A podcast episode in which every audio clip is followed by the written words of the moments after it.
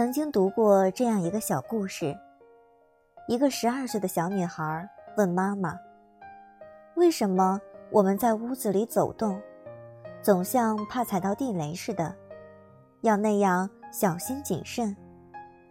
妈妈笑了笑说：“我们楼下住了人啊。”女儿虽然明白妈妈的意思，但仍觉得在自己家里，本来就应该随心所欲，轻松一点才是。妈妈一副认真的表情，接着说：“咱们家的地板是楼下王爷爷家的天花板，走路声音太大了，老人家受不了。如果吵醒了他们，就一夜都睡不好了呀。”女孩撅着小嘴，那为什么咱们楼上那家不这样想？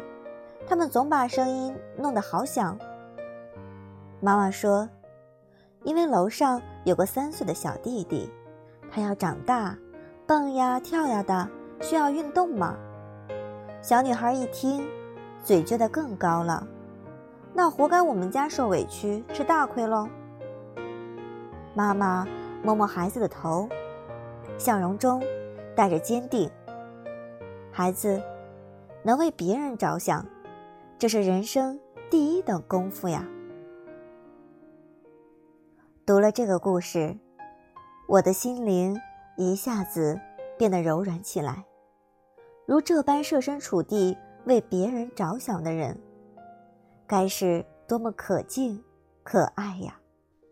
我又想到朋友经历过的一件事。朋友的女儿临近高考，为了方便照顾女儿，他在学校附近租了一套房子。可搬进去没几天，楼上的邻居就每天晚上打麻将，哗啦哗啦的声音不绝于耳。朋友实在忍不下去了，只好找到了楼上。可那户人家傲慢无礼，竟出言不逊。你女儿高考关我什么事？我在自己家里打麻将，又没有去你家打。朋友是个文弱书生，虽然在那一刻气愤地握紧了拳头，但还是陪着笑脸的求人家关照。原以为自己的低三下四能换得楼上住户的理解，可以后的日子，他们依然顾我。朋友无奈。只好四处去找房子，大家对此都气愤不已，却也无可奈何。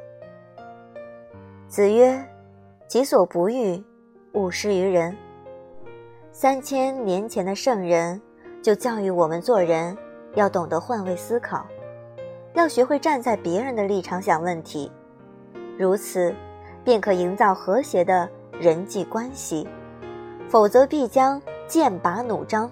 怒目相对，为别人着想是一种严格的自律，是一种宽广的胸怀，更是一种美德，是人生的第一等功夫。